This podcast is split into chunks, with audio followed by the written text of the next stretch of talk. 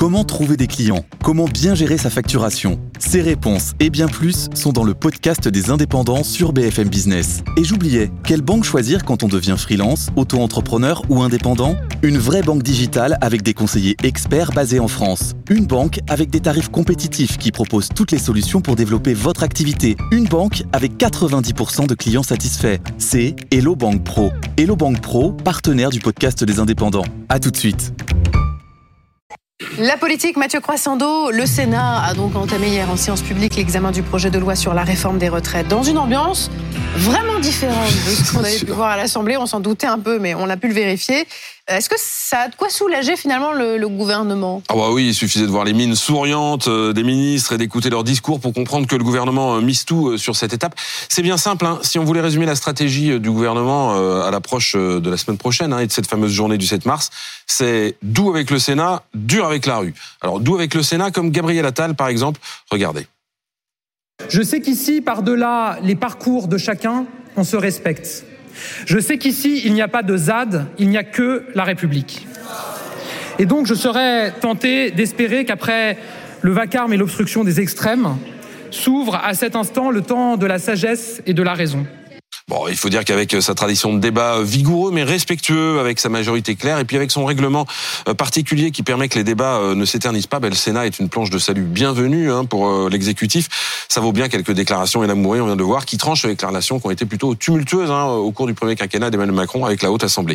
Alors le gouvernement sait qu'il va pouvoir compter sur le soutien de LR, même s'il reste encore quelques inconnus, notamment sur le prix de ce soutien, notamment les amendements proposés par LR, hein, que ce soit sur les mères de famille, pour améliorer leur retraite, que ce soit sur le statut des salariés euh, touchés par une incapacité permanente ou encore l'exonération des cotisations familiales pour l'emploi des seniors, mais tout ça, ça coûte cher, mais ce sont autant d'éléments que le gouvernement devrait concéder pour faire passer son texte. Alors côté concession, en revanche, euh, les manifestants attendus le 7 mars vont être déçus. Ah bah oui, je disais doux avec le Sénat, dur avec la rue, et là pour le coup on est servi hein, depuis le début du mouvement. Et malgré que le fait que les syndicats euh, la jouent plutôt force tranquille, hein, sans prendre l'exécutif par surprise et sans débordement dans les cortèges, eh bien le gouvernement s'échine à faire passer l'opposition à sa réforme pour de l'irresponsabilité. On en parlait hier, hein, vous vous souvenez, sur ce plateau à propos des prédictions apocalyptiques euh, d'Olivier Véran, le porte-parole du gouvernement. Alors c'est une stratégie dont les syndicats ne sont pas dupes. Hein. Écoutez par exemple ce qu'en disait euh, Marie-Lise Léon, euh, Marie-Lise Léon pardon, de la CFDT après la réunion de l'intersyndicale hier dans la Loire.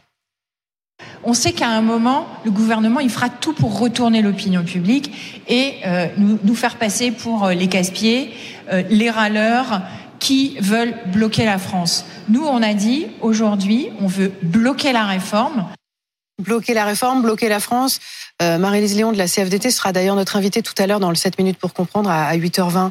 On comprend depuis vraiment hier que ce 7 mars, les syndicats misent tout sur cette journée. Oui, il y a un côté euh, jouer son va-tout, un peu euh, comme au poker. Après avoir démontré leur capacité à mobiliser, ça c'est ce qu'on a connu pendant euh, les manifestations des mois de janvier et février, eh bien les, les, syndicats vont devoir faire la preuve de leur capacité à paralyser pour cette journée de France à l'arrêt.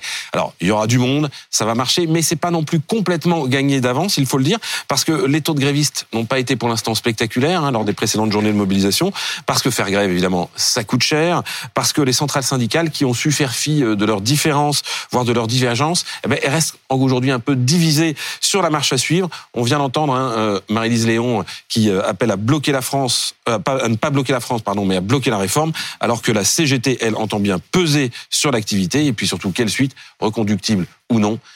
C'est toute la question qui sera tranchée la semaine prochaine. Merci Mathieu.